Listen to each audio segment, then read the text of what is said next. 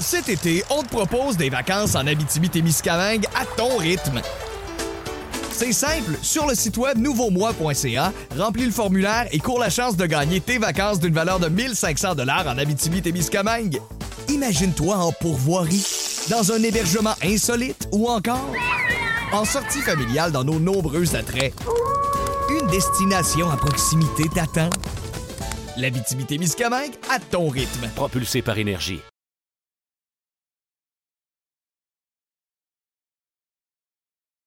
Bonjour tout le monde, ici Ben Baudouin et bienvenue à cet autre épisode de Dans la cage. Grosse émission pour vous aujourd'hui. Dix jours plus tard, on revient quand même sur l'UFC 283. Deux nouveaux champions qui ont été couronnés du côté du Brésil. Conor McGregor fera-t-il un retour à l'UFC en 2023? La rumeur s'intensifie. On a les dernières nouvelles pour vous et on met la table pour un gros week-end en arts martiaux mix. Il y a un gala de l'UFC samedi soir. On pourrait même dire pratiquement dimanche matin. Mais surtout, gros gala Bellator le dernier combat de la légendaire carrière de Fedor Emelianenko. Tout ça et bien plus à Dans la cage. Amateurs d'arts martiaux mixtes, bienvenue dans la cage.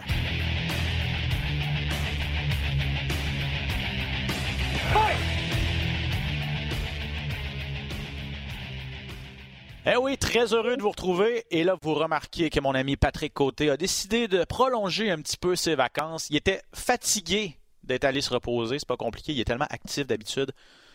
Et là, il est de retour. Le releveur gaucher par excellence. Celui qu'on appelle lorsqu'on a besoin d'un expert. Maxime Carabine.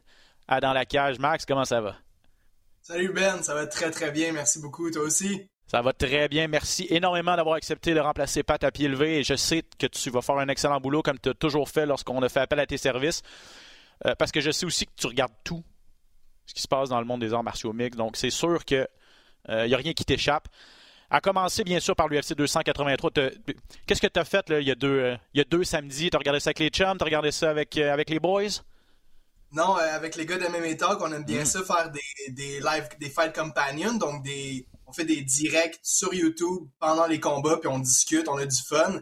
Puis comme c'était le retour des combats au Brésil, ben, on, avait une petite thématique brésilienne. J'avais fait des boissons à la saillie, on avait décoré le, décor en jaune et, vert. Fait qu'on a eu beaucoup de plaisir pour le retour de l'UFC au Brésil il y a une semaine et demie de ça. C'était incroyable en plus parce que ça faisait du bien d'avoir la foule brésilienne, la retrouver. Ça faisait à peu près plus que deux ans, si je me trompe pas. Euh, et là, ben, les Américains, ben, en fait, pas vrai, un Américain et un Mexicain qui sont allés gâcher le party. Par contre, au Brésil, ça a hué pas mal, surtout dans les combats finaux. On va y revenir rapidement. Euh, en grande finale, Glover Teixeira qui tentait d'aller reconquérir son titre des Milo Max contre Jamal Hill, un gars. Euh, il était classé, je pense, 11e ou 7e. En fait, il n'était pas vraiment dans, dans, la discussion, mais là, on avait besoin de quelqu'un pour euh, aller se battre contre Glover au Brésil. Et il a prouvé qu'il était qu'il avait ce qu'il fallait pour être champion. Il a été sacré champion. Il a tout fait, sauf mettre euh, Glover. quelle performance de Jamal Hill. Et la retraite finalement pour Glover Teixeira à 43 ans. vraiment un, chef-d'œuvre de la part de Jamal Hill. Hein? Ouais, puis écoute, euh, pour commencer avec Glover, il en a pas eu assez de sa grosse guerre face à Yeri Prochaska l'été dernier. Il a voulu nous en donner une petite dernière avant de se retirer. Face à Jamal Hill, on s'attendait pas nécessairement à ça. On pensait vraiment que ça allait être Jamal Hill qui pouvait y aller d'un KO assez rapidement ou Glover qui allait amener l'Américain au sol puis le mm-hmm. grinder jusqu'à une décision, voire le terminer. Mais finalement, on a encore eu droit à une belle guerre un petit peu trop à l'avantage de Jamal Hill, malheureusement. Mais Glover était quand même à un coup de poing de terminer le combat à plusieurs reprises. Au cinquième round, il a réussi à prendre euh, la montée complète sur Jamal Hill au sol, puis à passer près de le finir à la toute fin du combat. Fait c'était quand même un, dernier chef-d'œuvre pour, pour le Brésilien. Ça a quand même été assez. Euh, les décisions ont été tout à l'avantage, bien sûr, de Jamal Hill. Hein. Euh, les scores de 50-44 partout. 232 à 75 max, les coups significatifs. Euh, c'est ce qui a fait la différence. La rapidité, vraiment, en combat debout, la rapidité, l'agilité, euh, plusieurs coups de pied à la tête de Jamal Hill qui ont passé euh, et, qui ont percé la défense du, Brésilien. Et il a été solide aussi pour défendre les amener au sol. Oui, tu as parlé de la toute fin, mais durant le combat, c'est 2 en 17 seulement pour ses amener au sol du côté de Glover Teixeira. bref, euh, nouveau champion à l'UFC en Jamal Hill. Puis Glover se retire donc. et quelle classe il a eu hein, dans ses commentaires d'après-combat aussi. La, foule huait, bien sûr. Il a dit non, non, c'est le champion. Lancez-lui pas de bière, lancez-lui pas de popcorn. On va marcher ensemble jusqu'au jusqu'au vestiaire. Ça va être lui mon. Euh, je, vais être à, ses côtés. Il mérite tout le respect. Puis Glover qui dit Je suis juste trop tough pour ma santé. Il faut que je me retire. Parce que à peu près tout le monde aurait plié. Je veux dire, il n'y a pas grand monde qui aurait pu tout encaisser ce que Jamal a envoyé. Ça prenait un guerrier comme Glover. On savait que Jamal Hill, c'était un excellent kickboxer. On l'avait vu d'ailleurs au Dana White Contender Series. Il a vraiment fait une, belle carrière jusqu'au au, championnat, finalement, mais on savait pas ce qu'il allait nous donner au sol. Puis tu l'as dit, beaucoup de bonnes défenses d'amener au sol. Puis une fois que Glover a réussi à l'amener, que ce soit deux ou trois fois durant le combat, ben, il a vraiment réussi à comme éradier les menaces de soumission du Brésilien. Ce qui était très impressionnant de voir de Jamal Hill. Puis oui, finalement, ben, tu l'as mentionné, la grande classe de Glover qui, malgré sa, ça a été fait frapper plusieurs fois au visage, a eu, la bonté de dire arrêtez les niaiseries euh, à ses camarades brésiliens, puis il a, escorté littéralement son adversaire jusqu'au vestiaire. C'était vraiment une belle fin de carrière pour Glover. Malheureusement, il n'y avait plus beaucoup de gens dans les estrades, mais c'est la vie. On était plusieurs à le regarder à la télévision. Il était rendu à peu près 3 heures du matin aussi au Brésil. Si je, me mets, je me mets à leur place, il y avait peut-être une gang qui voulait aller, qui voulait aller se coucher. Euh, quelle carrière de, euh, que celle de Glover Teixeira qui a dit qu'il allait lui se concentrer sur maintenant le coaching? Un des mentors, notamment d'Alex Pereira, qui était dans son coin. Euh, et il y a eu un moment entre Pereira et, Jamal Hill aussi, apparemment dans le. Je pense que Pereira a hâte de, monter à, 205 livres pour essayer d'aller venger son, mentor Glover. Mais bon, on n'en est pas là parce que Pereira a un combat qui s'en vient contre Adesanya. On en reparle à la fin de l'émission. Demi-finale, mon cher Max la quadrilogie, le quatrième et dernier combat entre Brandon Moreno et Devison Figueredo. On avait eu une victoire de chaque côté, on avait eu un combat nul. Euh, et c'est finalement Moreno qui est allé chercher l'ascendant dans cette rivalité, je pense, qui va devenir une des, sinon la plus grande rivalité dans l'histoire de l'UFC. Et il l'a pas volé. Quelle performance il, a réussi. C'est le médecin qui a, mis, fin au combat mais c'était à la suite d'un gros crochet de Moreno qui était vraiment dans son élément, alors qu'on a vu un Figueredo un peu plus timide quand même. Ouais, il n'y a pas de doute. Euh, Moreno a prouvé qu'il était supérieur à son ennemi juré, Davison Figueredo, qui lui, avant d'affronter Moreno, était vraiment une terreur euh, dans la division des 125 livres. Moreno l'a prouvé dès leur premier combat qu'il n'avait pas peur de sa force physique, puis je pense que c'est ce qui a vraiment joué dans la tête de Figueredo au courant de leur, euh, de leur dynastie, littéralement les deux qui se sont affrontés quatre fois. De mentionner que c'était leur dernier affrontement pour l'instant, je dirais. parce que... Il n'y a jamais rien de sûr, c'est vrai. Là. Puis oui, oui, Moreno a été très, très impressionnant dans sa victoire, mais on peut pas quand même enlever le fait que ça s'est terminé un petit peu dans la controverse. Il n'a pas été chercher une victoire aussi décisive qu'il l'a fait lors de leur deuxième affrontement mm-hmm. quand il avait réussi à soumettre littéralement Figueredo. Oui, c'était un beau crochet de la part de, de Moreno, euh, Figueredo semblait pas tout à fait dans son assiette. Euh, puis c'est mérité pour Brandon, mais je suis pas prêt à dire que c'est leur dernier dernier affrontement. Ouais, parce que là, dans le fond, à court terme, c'est que Figueredo va monter à 135 livres, lui Moreno va vouloir défendre sa ceinture à 125. Mais qu'est-ce que tu as pensé du crochet justement? Parce que euh, bon, Moreno, Figueredo se plaignait que c'était peut-être un doigt dans l'œil. Là, on a vu à la reprise que c'est probablement la jointure du pouce là en fait qui s'est qui s'est retrouvé dans l'œil et qui a probablement cassé même l'orbite de, Figueredo. Puis tout de suite après, il y a eu une droite où là, ça a frôlé l'œil gauche en fait de, Figueredo, mais le dommage était fait du côté de, l'autre œil. Bref, comment tu as vu ça quand tu as regardé ça? Ben, il n'y a pas de doute que le dommage était déjà fait, mais c'est pas nécessairement un coup qu'on est habitué qui met fin à un combat. souvent, on va, voir des coups comme ça qui vont compromettre la vision d'un combattant. Euh, puis lorsque le docteur a demandé à Figueredo s'il est en mesure de voir, je suis pas mal sûr qu'il a dit non. Ça, c'est tout le temps, on arrête le combat. Mais oui, le, fait que Moreno a ensuite potentiellement été euh, mettre un doigt dans l'œil avec sa main droite, c'est pas ce qui a mis fin au combat, mais ça reste une faute en tant que telle. Fait que c'est ce qui fait qu'on reste sur une fin. Tu sais, je suis resté sur mon appétit un petit peu. Ouais, c'est ça. On aurait aimé ça, peut-être que ça dure un peu plus longtemps, mais euh, on le voyait à l'œil que Moreno était était dans une meilleure forme. il y avait une meilleure soirée dans le corps que, que, Figueredo, qu'on sentait vraiment un petit peu hésitant. Euh, c'est pas son habitude. Normalement, il a, confiance en ses moyens, il a confiance en sa force de frappe, probablement le combattant le plus puissant à 125 livres. Mais c'était la soirée Moreno, et là, ben, pour la suite, il a parlé d'Alexandre Pantoja, euh, Moreno. Euh, et du côté de Figueredo, il s'en va dans une division à 135 livres où il y a des, des gros noms, il y a des tueurs. N'était pas capable d'être champion à 100. Il a perdu son titre à 125 livres. Bonne chance pour aller récupérer un titre à 135 livres. tu regardes les noms Sterling qui est le champion, Sean O'Malley, Pieter Yan, Jvili, est un Umar Nomagomedov qui s'en vient aussi. Euh, on souhaite bonne chance à Figueredo à 135, hein, Max? Ouais, il n'y a pas de doute qu'il va arriver là avec euh, potentiellement une vitesse un peu supérieure aux 135 livres. Puis on le sait, généralement, quand tu montes de division, tu vas frapper un peu moins fort, mais Figueredo est reconnu pour sa force, sa puissance. Fait qu'il n'y a pas de doute qu'il va avoir de la vitesse puis qu'il va avoir de la puissance.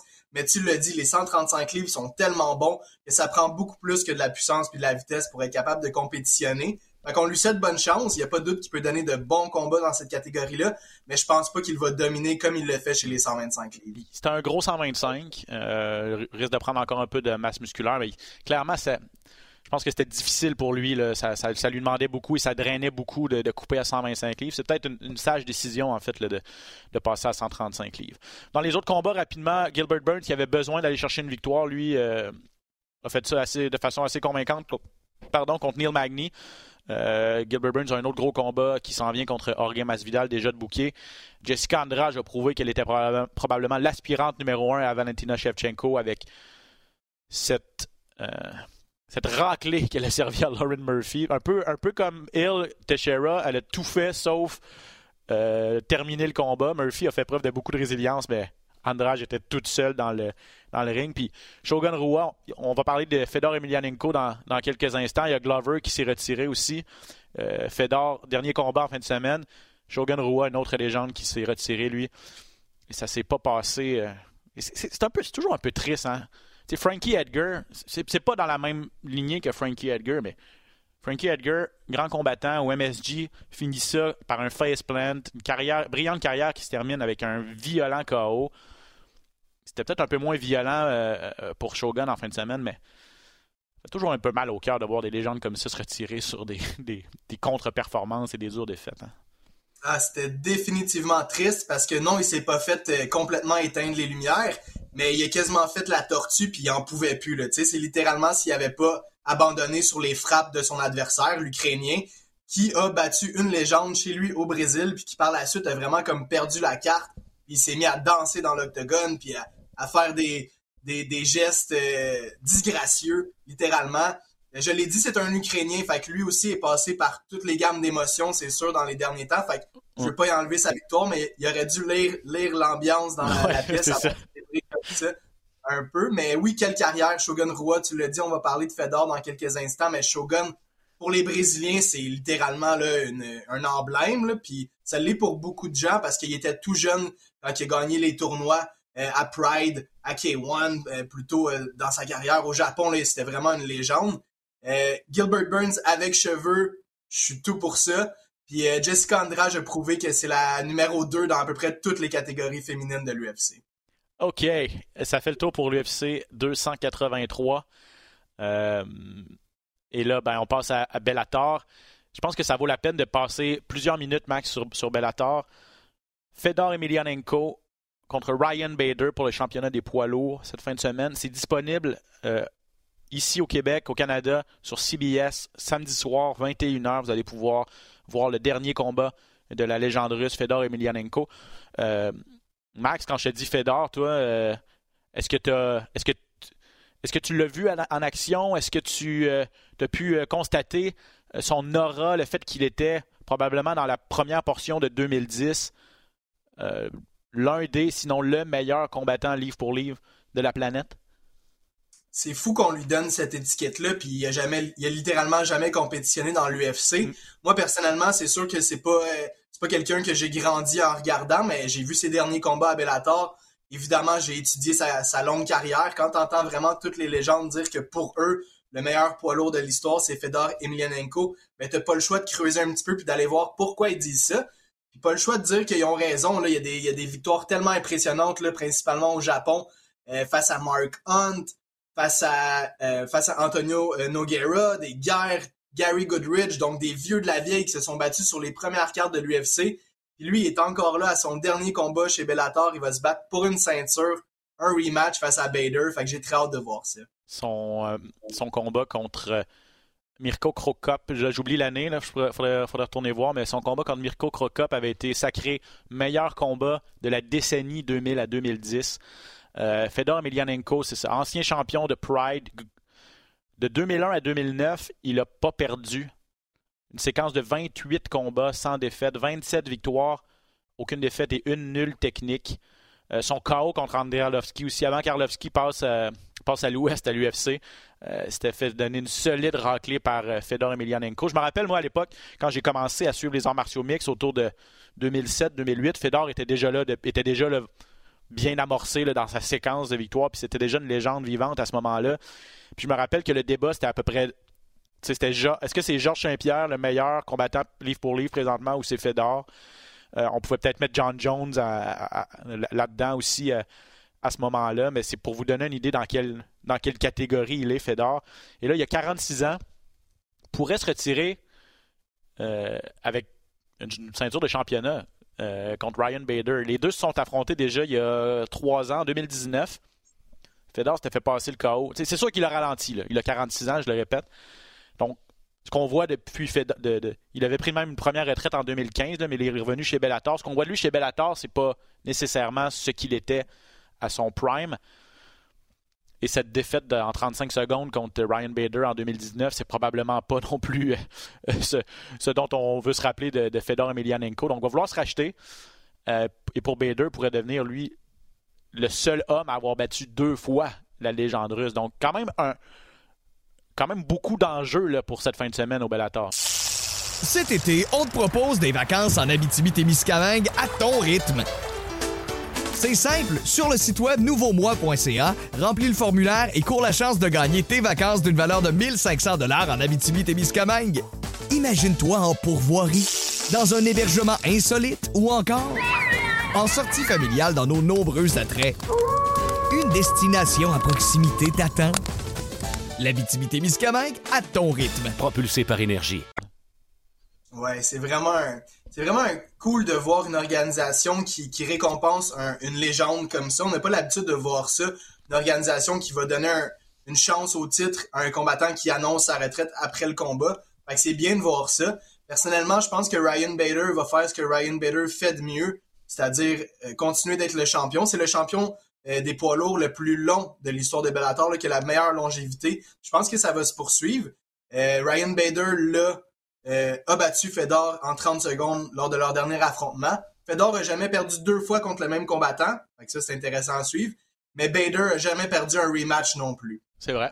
ça reste à voir. Ça va, être, le combat principal euh, ce samedi. Puis euh, tous les yeux de la planète vont être rivés là-dessus parce que c'est Fedor et Emelianenko. Ouais, c'est ça, c'est fou parce qu'il n'a pas la ceinture, mais évidemment, pas le choix de, que ce soit Fedor qui ait toute la lumière sur lui. Puis pour Bader, ben, c'est ça. Il va, je pense que ça va être sa quatrième défense de titre euh, des poids lourds. C'est un excellent lutteur, Ryan Bader.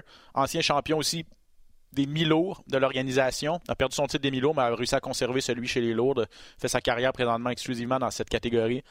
Gros, gros, gros lutteur. Euh, va être capable de, faire du ground and pound, mais il y a également de la dynamite dans les mains. donc, euh, tout un athlète, Ryan Bader, même à 39 ans. À 39 ans, il va être le plus jeune dans la cage, j'imagine. Donc, voilà, pour, voilà pour euh, cette, euh, cette, grosse, cette grosse finale. En demi-finale, Johnny Eblin contre Anatoly Tokov. Deux combattants un peu moins connus, Max. Mais tu me disais, juste avant qu'on commence l'enregistrement, que c'est le People's Main Event. Johnny Eblin, apparemment, si vous, il, a vraiment euh, il a vraiment fait sa, marque en, juin dernier lorsqu'il a battu de façon assez euh, convaincante Gegard Moussassi pour euh, s'emparer du titre des poids moyens de Bellator. Et apparemment, si tu vas au, American Top Team, tu leur demandes qui est le meilleur combattant sur le plancher, puis il y a plusieurs champions de l'UFC. apparemment que le nom de Johnny Eblin ressort dans les discussions. Il est excellent. Euh, puis là, il va affronter un, un euh, Tokov qui est un, un protégé de, Fedor Emelianenko. Euh, donc ça va être intéressant, ça aussi, la demi-finale. Hein. Oui, tout à fait. J'oublie avec quel partenaire d'entraînement il fait ça, mais j'ai entendu souvent que Johnny Eblin, c'est lui qui donnait les, les, meilleurs rounds de sparring au ATT. Tu l'as mentionné au American Top Team, qui est un, très gros gym. Johanna Jacek, Dustin Poirier, George Masvidal s'entraîne là, mais il paraît que quand Johnny Eblin fait son sparring, tout le monde arrête de s'entraîner puis regarde Johnny Eblin. 12-0, un petit peu méconnu, tu l'as mentionné, mais il paraît qu'il est vraiment au top. Et on a quelques questions à, son sujet parce que 12-0, c'est pas une très grande carrière d'art martiaux mix jusqu'à maintenant. Beaucoup d'expérience. Ouais, il a 50-45 sur les trois quarts des juges. Gegard Moussassi, c'est pas peu dire. Mais Anatoly Tokov, c'est pas un client euh, facile qu'il aura à faire face en fin de semaine. 31-2. Donc l'expérience clairement du côté de Tokov.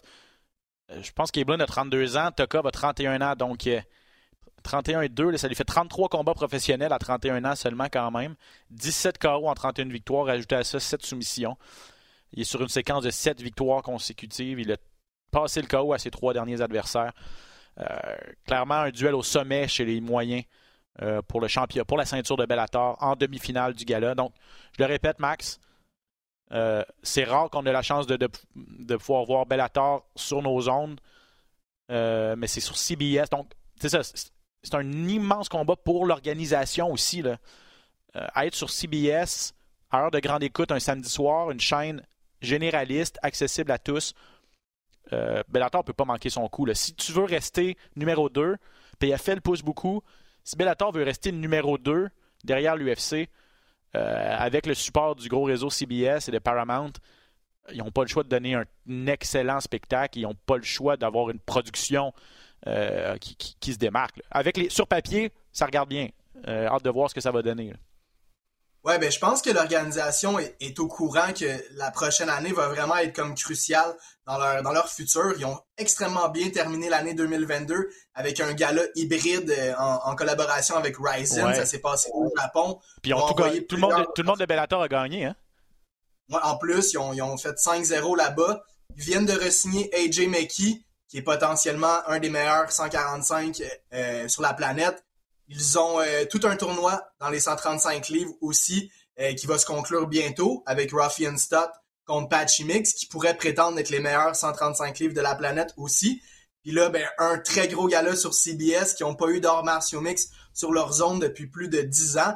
Fait que Scott Coker et Bellator font bien les choses en ce début d'année, je dirais. Ouais, ça va être intéressant. Pour ceux qui suivent un petit peu la politique, là, les, jeux de coulisses des arts martiaux mix, il y a une féroce compétition. Et là, ben, on passe vraiment à, l'autre niveau avec, euh, CBS euh, cette fin de semaine. À suivre donc. En compétition de ce combat de, ce gala-là, ben, le gala de l'UFC du côté de, de, l'Apex va commencer à 22h. Exclusivité UFC Fight Pass. Donc, cherchez pas euh, Pat et Jean-Paul sur les ondes de RDS cette fin de semaine. Le gala est en exclusivité sur UFC Fight Pass. Ça devait avoir lieu en Corée initialement. On a déménagé ça à l'Apex. On a gardé un petit peu les heures de pour plaire au public euh, asiatique. Parce que le gala commence à 10h et la, carte principale commence à 1h du matin dimanche. Pour ça que je disais d'entrée de jeu, pratiquement dimanche matin. Donc ceux qui vont vouloir voir en direct Spivak contre Derek Lewis, Sergei Spivak contre Derek Lewis, euh, vous allez vous coucher tard, je vous confirme, euh, dimanche matin. Euh, ou vous levez de bonne heure. Ou vous levez très tôt, effectivement. Ou faire, euh, c'est ça. Ou vous couchez tôt, levez-vous dans la nuit pour regarder ça, puis finissez votre nuit après. Bref, arrangez ça comme vous voulez. Mais la finale, donc Derek Lewis contre Sergei Spivak. Lewis toujours classé 7e chez les lots contre Spivak 12e. L'ange, il n'y a pas vraiment d'enjeu, soyons honnêtes, Max, euh, de, pour ce combat-là. C'est un, tu mets deux gros cogneurs, tu mets Derek Lewis en finale d'un gala, puis tu sais que tu, sais, tu sais à quoi t'attendre, tu sais que ça va être un bon show. Euh, sauf que Lewis, c'est Lewis a, besoin d'aller chercher une victoire, ou en tout cas, il doit faire attention à sa santé, surtout à ce stade-ci. ouais, euh, oui, il se fait finir assez rapidement ces temps-ci, euh, que ce soit face à Taito Ivasa ou son dernier combat face à Pavlovich, oui, qui était un petit peu controversé, si je ne m'abuse, comme, euh, comme arrêt de l'arbitre. Je pense que Derek Lewis aurait aimé avoir un petit peu plus longtemps une chance de poursuivre. C'était censé, si je me trompe pas, être le Korean Zombie qui se retrouve en tête d'affiche de cette carte-là, puisqu'à la base, c'était censé être en Corée, mais le Korean Zombie s'est blessé. Fait que quoi de mieux que de mettre deux poids lourds, tu l'as mentionné. Euh, il va avoir des flamèches, c'est sûr. Sinon, ben évidemment, je pense que c'est une carte qui est un petit peu plus pour plaire à un public asiatique que nord-américain. Mais tout de même, les, les fans finis comme je suis vont rester debout toute la nuit pour Oh. regarder chacun des combats, c'est sûr. On se fait une petite cafetière puis on regarde ça. Euh, donc, Derek Lewis contre Sergei Spivak en finale. Il y a Duo Choi contre Kyle Nelson, le Canadien, euh, qui va être sur cette carte-là. Euh, Duo Choi, j'avais pas réalisé, mais on l'a pas vu depuis sa défaite contre Charles Jourdain, Max. Le Korean Superboy qui fait son retour après quoi, trois ans, euh, pratiquement, à l'extérieur de l'octogone. Il affronte le Canadien Nelson qui, lui, joue son emploi cette fin de semaine avec quatre défaites en cinq combats. À quoi tu t'attends de, de, de, de Duo Choi? Ben, Duo Choi est un, un habitué des combats complètement fous. On se souviendra de sa guerre face à Cobb Swenson ou que ce soit son combat face à Jeremy Stevens. Allez regarder ça, deux combats complètement débiles. Évidemment, il s'est fait mettre hors de combat par euh, notre cher Charles Jourdain, qui était vraiment un, un excellent combat, celui-là aussi. Euh, évidemment, sur papier, si Duo Choi avait pas pris une telle pause, il a pas de doute que je le favoriserais face au Canadien Carl Nelson, qui est pas tellement sur une belle euh, run à l'UFC, malheureusement. Mais comme Duo Choi, ça fait extrêmement longtemps qu'il s'est pas battu, je pense qu'on a toutes les chances de croire que Kyle Nelson peut aller chercher la victoire. Mais je pense qu'on va avoir droit à un, duo, un vintage Duo Choi. euh, je le souhaite, en tout cas. Ouais, hâte de voir ça. Il y avait, euh, il y avait d'autres combats qui, qui, qui t'intéressaient. euh, Toi, en tant que fan fini, là, qui regarde tout ça. Si t'avais Ouais, quelques combats là, à- pour, pour les gens là, qui passent un peu sous le radar, mais que- que- qui, qui t'allument? Euh, ben j'en ai deux. Euh, c'est le premier, le tout premier combat de la soirée là, sur les prélims. Ça va être Tatsuro Taira qui va affronter Jesus Aguilar. Mais c'est vraiment Tatsuro Taira qui attire mon attention. C'est un jeune japonais invaincu à 12 victoires, aucune défaite. C'est vraiment un, il est vraiment très prometteur pour les poids mouches.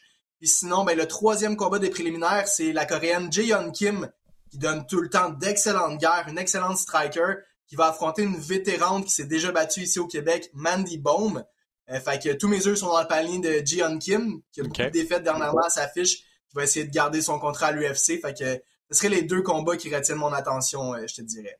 Et ça va être. euh, et, et- et cette carte-là, je, vous le disais, là, est remplie de combattants asiatiques parce que c'est aussi la finale de l'émission ou de la, compétition Road to the UFC. Ça, c'était une compétition euh, créée du côté asiatique, quatre, catégories de poids.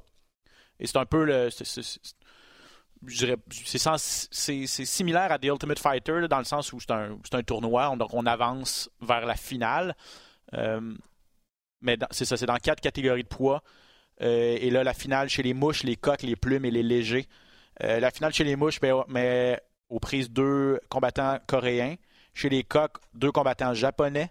Chez les plumes, un coréen contre un chinois. Et chez les légers, un combattant de l'Indonésie. Ça, c'est rare qu'on voit ça. Indonésie contre un combattant indien. Donc, euh, ça, ça, ça, ça, ça nous prouve en fait à quel point l'UFC veut percer le marché asiatique, Max. Euh, je sais que tu es un gros fan de One FC. Tu regardes toutes leurs cartes. Euh, Ouais. Ils ont ils ont même mis sur ce, ce- ce- ce côté-là du globe. Euh, mais tu sais, la, la- la population indienne euh, va devenir. L'Inde va devenir le pays le plus peuplé au monde euh, cette année. La Chine, un des pays les plus peuplés aussi. Il y a une grosse, une grosse tradition d'arts martiaux également dans les pays asiatiques. C'est pas, pas une coïncidence que l'UFC veut vraiment percer ce, ce marché-là et donne un gros coup. Hein. Pas du tout. Si on veut comparer à une autre grande ligue de sport euh, aux États-Unis, ben la NBA est extrêmement populaire en Asie, principalement euh, en Chine. Euh, tu l'as dit, quel, quel héritage, quelle histoire d'arts martiaux mix il y a en Asie, particulièrement au Japon. Les gens étaient pas trop sûrs quand ils ont vu le road to the UFC. Il était comme un autre, tu sais, contender. T'as Ah, à un autre. C'était un peu ma réaction, là, je te dirais. Ouais, mais finalement, les gens ont été agréablement surpris. Euh, on connaît pas nécessairement les noms sur les quatre combats que tu nous as mentionnés un petit peu plus tôt, mais grâce à cette espèce de série-là, ben, ils ont réussi vraiment à se bâtir une petite rivalité. Ça va vraiment être quatre excellents combats auxquels on va avoir droit. J'invite les gens à rester à l'écoute, même si c'est pas des noms très connus. Ça devrait être vraiment des beaux combats. Penses-tu que One FC est en danger euh, du côté asiatique au niveau de la popularité d'organisation? Non, je suis très, écoute, je suis très biased, tu l'as mentionné, euh, je suis un très grand fan de One FC. Puis ce qui est particulier avec eux, c'est que sur une même carte, ben tu peux trouver des combats de boxe taille, de kickboxing, d'arts martiaux mix évidemment, puis même de grappling, jiu-jitsu. Fait que je pense pas qu'ils se sentent en danger nécessairement avec l'UFC. Et, et eux viennent faire de plus en plus de, de galas aux États-Unis aussi, One FC. Il y en a un dans les prochaines semaines, si je ne m'abuse. Oui, ben en fait, ça va être leur premier gala en sol américain au Colorado le 5 mai prochain. Puis on espère 5 mai. Beaucoup... Ah, Ouais, on espère beaucoup y voir John DiBella participer. Oh, mais oui, on fait, on fait 2, 3, 4 qui étaient sur, sur heure de grande écoute américaine c'est vraiment la première fois qu'ils vont faire un gala aux États-Unis. OK, OK, voilà. Donc, c'est au mois de mai. Euh, John DiBella, qu'on a reçu au podcast ici, euh, champion one de, kickboxing. Donc, euh, c'est ça. T'as, as des arts martiaux mixtes, t'as du Muay Thai, t'as du kickboxing. Est-ce que t'as juste du, Jiu-Jitsu aussi, ouais, hein? Sur One? Oui, absolument. Puis là, vite, vite, là, t'as vraiment là, des, des, des, jeunes Américains là, entre 18 puis 25 ans qui sont vraiment en train de faire beaucoup de bruit sur la scène de Jiu-Jitsu. Puis tous ces combats-là se passent à One Championship. Euh, c'est super accessible ici, que ce soit sur Amazon Prime ou sur YouTube. J'invite les gens à regarder un petit peu plus loin que l'UFC. On a parlé de Bellator un peu plus tôt. One FC, c'est très bien aussi. Puis plus tard, je pense qu'on va parler de quelque chose qui se passe ici même au Québec. Il y a beaucoup de belles choses qui se passent euh, dans le monde des arts martiaux mixtes, pas seulement l'UFC. On a PFL, on a, on a présenté les galas euh, cette année sur les ondes de RDS. Bien sûr, Olivier Aubin-Mercier, qui est champion, devrait remettre sa ceinture en jeu cette année. On attend les dates pour le début de la saison régulière. Ça devrait être fin mars, début avril, si on suit aux années précédentes. Bref, à suivre. Mais ouais, euh, tu as raison. Il n'y a pas juste l'UFC, il y a énormément de ligues, il y a énormément d'organisations. Euh, il faut avoir des yeux partout. C'est pour ça que tu es là, mon cher. Euh, actualité dans les arts martiaux mix. J'ai mis la table en début d'émission. C'est une grosse nouvelle, mais quand ça concerne Connor, c'est toujours des grosses nouvelles. Euh, fait parler de lui en bien, en mal, mais ça demeure le plus gros nom probablement dans les arts martiaux mix, même si ça fait pratiquement deux ans, un an et demi qu'on ne l'a pas vu compétitionner. Mais là, les étoiles semblent alignées. De un, son coach, John Cavana, a, dit en entrevue, c'est garanti qu'il revient en 2023. Euh, deuxièmement, il a confirmé qu'il avait reçu une offre, Max, pour être un des coachs de la prochaine édition de The Ultimate Fighter, la 31e saison. Il avait été coach euh, auparavant contre Uriah Faber, si je ne m'abuse. Oui, tout à euh, fait. Euh, là, Orsulov n'a pas dit s'il avait accepté, mais il a dit que ça l'allumait. Penses-tu qu'on va voir Connor à Tough? Penses-tu qu'on va voir Connor en 2023? Contre qui? C'est quoi ton. C'est quoi ton. Ta boule de cristal te dit quoi, mon cher? Ben écoute, j'ai pas, pas vraiment de crédit là-dessus parce que oui, euh, Conor McGregor est sorti la semaine dernière, il a fait un tweet disant qu'il avait reçu une offre, mais pas plus tard qu'hier, beaucoup de, de, sources disaient et confirmaient que Conor allait être l'entraîneur, un des deux entraîneurs de Tough cette année. Fait que je pense que c'est vraiment confirmé. Pas mal confirmé, ouais. ben, L'UFC l'a pas confirmé, mais pas mal tout le monde semble dire que c'est fait. Fait que Conor McGregor, on va le voir cette année, c'est sûr. Puis écoute, ben ça va être contre nul autre que Michael Chandler, il n'y a pas de doute là-dessus. Écoute, euh, juste à t'en parler, je salive. C'est un combat vraiment parfait pour les deux. Michael Chandler. Les deux, vont donner un excellent show aussi. Je pense que ça fait ah une grosse. C'est une grosse. Oui, dans la cage, dans le sens où le, les, c'est deux combattants qui sont faits un pour l'autre, au niveau du style et au niveau de ce qu'ils amènent dans, dans l'octogone. Puis au niveau de leur personnalité pour la télé-réalité, honnêtement, si ça se concrétise, euh, je pense que ça va être une des saisons les plus regardées de Tough. Je pense que ça a perdu un petit peu de sa. Ça a vraiment perdu un petit peu de sa notoriété, de son aura, cette télé-réalité-là. C'est sûr qu'après 30 saisons, on s'entend qu'on a peut-être fait le tour. Je pense qu'on veut. Je pense qu'on veut raviver la flamme, puis qui de mieux que ces deux gars-là, honnêtement, euh, je vois pas là. C'est un coup de circuit de la part de l'UFC d'avoir réussi à convaincre Conor McGregor de participer à Tough qui, tu le dis, a perdu tellement de plumes. Je pense qu'il reste plus de plumes, en fait, sur le dos de Tough. Mais tu ramènes Conor McGregor dans le bain, puis il n'y a pas de doute que tous les yeux vont retourner sur la série The Ultimate Fighter. Je pense que les deux pugilistes vont commencer à bien s'entendre au début, mais ce sera pas trop long que Conor McGregor va être un petit peu écœuré de l'attitude de, de Michael Chandler. Fait que oui, ça devrait être du bonbon pour nous. Cet été, on te propose des vacances en Abitibi-Témiscamingue à ton rythme. C'est simple, sur le site web nouveaumois.ca, remplis le formulaire et cours la chance de gagner tes vacances d'une valeur de 1500 dollars en Abitibi-Témiscamingue. Imagine-toi en pourvoirie, dans un hébergement insolite ou encore en sortie familiale dans nos nombreux attraits. Une destination à proximité t'attend. L'Abitibi-Témiscamingue à ton rythme. Propulsé par énergie. Ah, ça va être intéressant. Il y a Il y a quand même les démêlés avec la justice qu'il ne faut pas oublier du côté de Connor. Il y, a, eu encore une autre histoire au cours des dernières semaines. Puis là, il s'est même fait frapper en vélo. Euh, j'ai mis ça sur mes réseaux sociaux. Plus de peur qu'il y de mal, quand même. Mais ça, ça, ça me fascine, ça. Le gars, il se fait frapper en vélo. Premier réflexe, sortir son cellulaire puis filmer. puis mettre. Ouais, Ça, c'est. Ça, c'est. Ça, c'est médias sociaux 101, combien de views il y a eu sur cette vidéo-là, là, mais juste de penser, d'avoir le réflexe de filmer puis de commenter tout ça, wow. Ben, c'est la magie des, influenceurs, je pense. Puis Conor McGregor en est quasiment plus un euh, que n'importe qui malgré lui.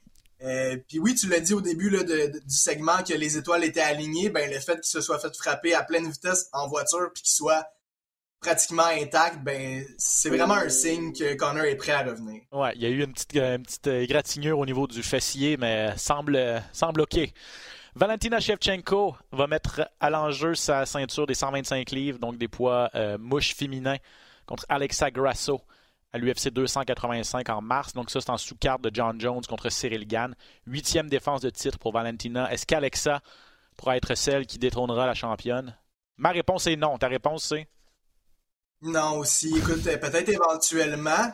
Euh, même, même Alexa Grasso, après sa dernière victoire, a dit qu'elle n'était pas nécessairement prête à affronter Valentina Shevchenko. Puis, ben, malgré son souhait, puis malgré elle, ben, c'est la prochaine en ligne.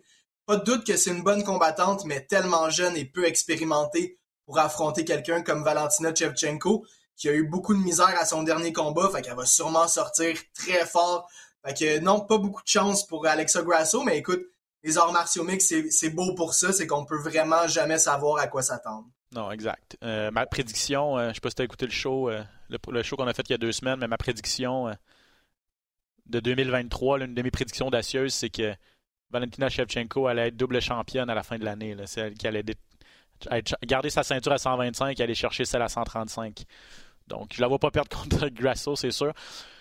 Mais, et puis je répète, parce qu'on a parlé d'Andrage, mais avec ce que Andrage a, montré en fin de semaine, je pense je pense qu'elle est rendue là aussi. Là, c'est, la prochaine en liste. Je comprends qu'on voulait, voulait que Valentina se batte en mars. c'est sûr c'est un peu tôt pour, pour Jessica Andrage, mais je vois. Est-ce qu'on fait, est-ce qu'on fait Andrage contre Fioro? J'aime beaucoup Fioro. Elle aussi a dit à son dernier combat qu'elle n'était pas tout à fait prête pour, euh, euh, pour, pour, la, pour la championne. Andrage Fioro, ça, ça me parle en tout cas, ça aussi pour, euh, mais tu sais, le, 100%. Mais après Super match-up euh, chez les poids mouches pour, euh, pour Manon Fioro surtout, parce qu'après avoir battu Caitlin Chukagan, ben Jessica Andrade, c'est un grand nom. Mais la brésilienne, Jessica, semblait vouloir dire qu'elle, ce qu'elle souhaitait pour son prochain combat, c'est un rematch, mais face à Wiley Zhang, donc chez les 115 À 115, oh, OK. Ouais. C'est vraiment particulier, le Jessica. C'est pour ça que je te disais qu'elle est en train de prouver que c'est la numéro 2 mm-hmm. dans toutes les catégories. Là. Elle se bat littéralement de 115 à 135 livres, puis elle bat majoritairement tout le monde.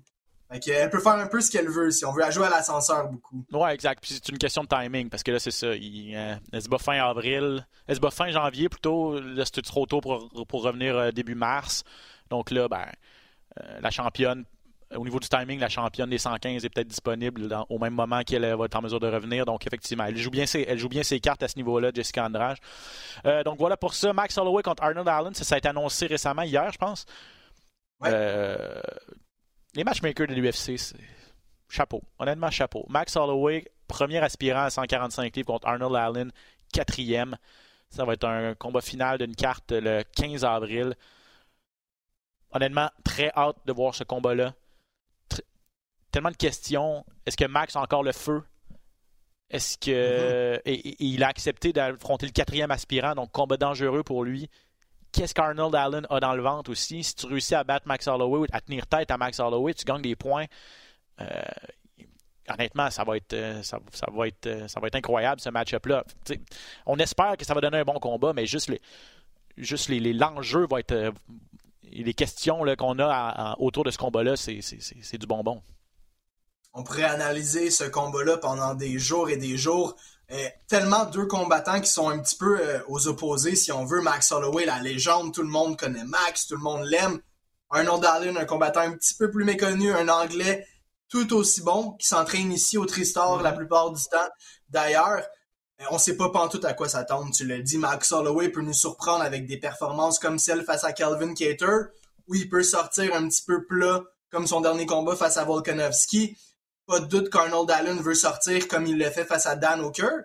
Mais c'est un combattant assez fragile aussi, fait que je veux pas lancer de, de mauvaise énergie dans l'air, mais affronter Max Holloway, c'est pas très bon pour, euh, pour toi. Fait que souhaitons qu'on ait droit à vraiment un, excellent combat complet. Euh, tout un combat. J'espère que ça se passera pas au Apex. Non, j'espère que non, effectivement. Et ça, c'est un autre, euh, un autre débat. On a vu avec la foule brésilienne en fin de semaine. On le voit à chaque fois. Tabarouette, qu'il y a tellement de différence entre l'Apex et une foule. Ne serait-ce qu'une foule de 5 000, 10 000 personnes. On n'est pas obligé d'avoir un aréna de 25 000. Hmm, mais ça fait une méchante différence. Avant, c'était juste devant le public. On s'entête à faire des shows à l'Apex, mais bon. L'UFC vont faire un show bientôt, je sais pas lequel, mais ça va être dans une dans une hôtel de Las Vegas, où ils faisaient ça auparavant, quand tu peux avoir 5 à 10 000 personnes à peu près. Fait ça, c'est une super nouvelle. Ils commencent tranquillement à se détacher de l'Apex, mais ce qui a vraiment mis tout le monde à plat, c'est quand ils ont annoncé Corey Sandagen face à Chito Vera dans un Apex vide. Ça, c'est vraiment une triste nouvelle espérons que ce soit la dernière par rapport au Apex. Ouais, surtout quand tu as deux combats comme ça, que, tu, que tu sais que tu vas avoir une guerre, que tu sais que tu, vas, que tu vas avoir un combat de tous les instants où les amateurs vont être sur le bout de leur siège, debout même. Mais non, il n'y a personne pour s'asseoir dans les sièges, puis il n'y a personne pour être debout dans l'aréna. UFC 287, Dana White a confirmé que ça allait être la revanche entre euh, Israël Adesanya et euh, Alex Pereira. En demi-finale, Jorge Masvidal contre Gilbert Burns.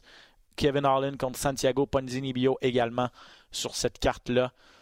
Euh, Adesanya est, selon les preneurs au livre, et ça c'est ça c'est au mois d'avril, Adesanya à ce stade-ci est légèrement favori pour récupérer son titre. D'accord avec ça?